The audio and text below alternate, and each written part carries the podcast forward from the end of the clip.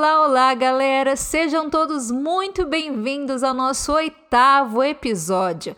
Eu sou a Vanessa Cunha, apresentadora e criadora do podcast da Garota Estoica.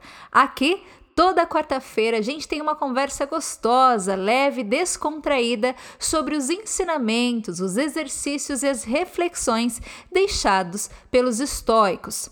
Hoje eu começo o nosso episódio já fazendo uma pergunta para você. Eu quero saber se você já ouviu falar no termo corrida de ratos. Pois bem, esse é justamente o tema do nosso episódio de hoje. E independente de você saber ou não o que o termo significa, eu sugiro que você acompanhe a nossa conversa até o final porque hoje eu vou compartilhar com vocês alguns ensinamentos estoicos acerca justamente do modo piloto automático no qual muitos de nós estamos atualmente inseridos. O termo corrida dos ratos, para quem não sabe, ficou popularmente conhecido depois de ter sido utilizado naquele livro chamado Pai Rico e Pai Pobre, escrito por Robert Kiyosaki. O termo faz alusão aos ratos de laboratório que, trancados nas gaiolas, correm o dia todo naquelas rodas sem sair do lugar. A ideia usada por Robert Kiyosaki para se referir àquelas pessoas que trabalham a vida toda para alguém, se matam, mas nunca saem do lugar. O nosso objetivo aqui, como vocês sabem, é falar sobre a filosofia estoica. Portanto, eu vou usar esse mesmo conceito, o mesmo termo da corrida de ratos, mas para me referir às pessoas que passam a vida toda presas no modo automático, sempre correndo atrás de coisas que nunca as preenchem verdadeiramente, ou seja, pessoas que nunca chegam a lugar nenhum que verdadeiramente a satisfaçam. Vivem angustiadas, competindo contra tudo e todos e dominadas pelos seus próprios desejos impensados e escravistas. Você, por acaso, já parou para se perguntar de onde vêm os seus desejos de conquistar ou lutar pelas coisas? Ou seja, qual a origem de tais desejos?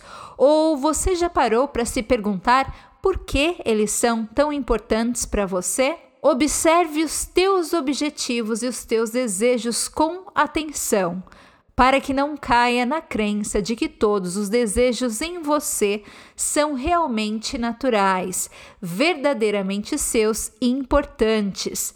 É exatamente isso que te diriam os estoicos. Em uma de suas cartas para o seu amigo Lucílio, Sêneca cita Epicuro, dizendo: Se você moldar a sua vida de acordo com a natureza, você nunca será pobre. Mas se moldar a sua vida de acordo com a opinião das pessoas, nunca será rico. Sêneca desenrola o seu pensamento dizendo que os desejos da natureza são simples, descomplicados. Já os desejos que surgem das demandas de opiniões dos tolos são grandes e ilimitados. Pense nas intermináveis pilhas de coisas que homens extravagantes já possuíram na história da humanidade: tetos de ouro, mármores, esculturas e pinturas, muita coisa construída, inclusive com o sofrimento e a desonestidade para satisfazer a extravagância. Você só aprenderá com essas coisas a desejar ainda mais, diz Sêneca. Sêneca então continua falando com seu amigo Lucílio, dizendo: Desista, Lucílio, dessas jornadas vazias e inúteis, e a qualquer momento que queira saber se o desejo que está em você para conquistar algo é natural ou se se trata de um desejo cego, pergunte-se se em algum momento, quando esse desejo for alcançado, você encontrará um ponto de tranquilidade e descanso mas se mesmo depois de uma longa jornada você ver algo adiante ainda faltando, esteja certo de que não é algo natural. Esse pensamento de Sêneca, esse conselho que ele dá a seu amigo Lucílio, representa com fidelidade a realidade que a gente, inclusive, vive atualmente em pleno século XXI. Nós tomamos algo como nosso mais profundo desejo e acreditamos que sem tal desejo ou sem que tal coisa aconteça, nós não seremos realizados e não estaremos completos. Nós passamos nossas vidas angustiados em busca das pilhas que, segundo as opiniões dos homens tolos, são importantes e necessárias. Acúmulos, títulos, extravagâncias, uma lista infindável de coisas a serem alcançadas dia após dia. Saímos por aí buscando tais coisas e dedicando a elas toda a nossa energia, e quando as atingimos, passamos a querer ainda mais. Segundo Sêneca, essas são as jornadas vazias, inúteis e devem, por nós, ser abandonadas. Se você moldar sua vida em torno das opiniões sociais ou daqueles que buscam a extravagância, nunca será rico pois nada o bastará. Viverás inquieto, sempre em busca de algo sem verdadeiro valor, pelo qual pagará como troca o teu próprio tempo, a tua própria tranquilidade interior. Já se escolher moldar sua vida de acordo com a natureza, que é justamente o que nos sugerem os estoicos, tudo o que você conquistar ou tudo o que você tiver para você já será considerado uma riqueza.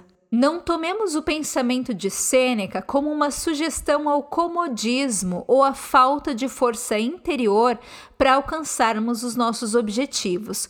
O que Sêneca traz em questão é a importância de aprendermos a identificar as jornadas que são realmente importantes e válidas e aquelas que adentramos apenas pelo desejo que não é realmente nosso, mas fruto de opiniões daqueles que nos induzem a sempre desejarmos mais e a vivermos na superfície das extravagâncias, sem nunca estarmos realmente satisfeitos com nada.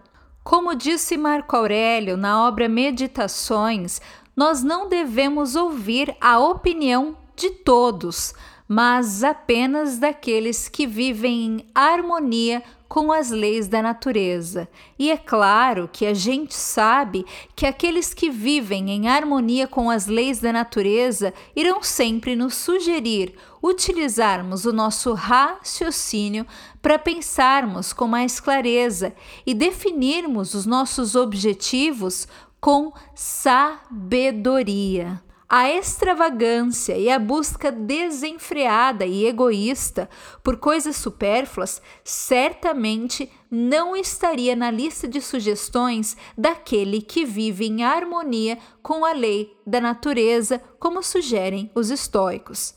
Eu comecei o nosso episódio de hoje falando sobre a corrida dos ratos, pois ela é hoje muito presente nas nossas vidas.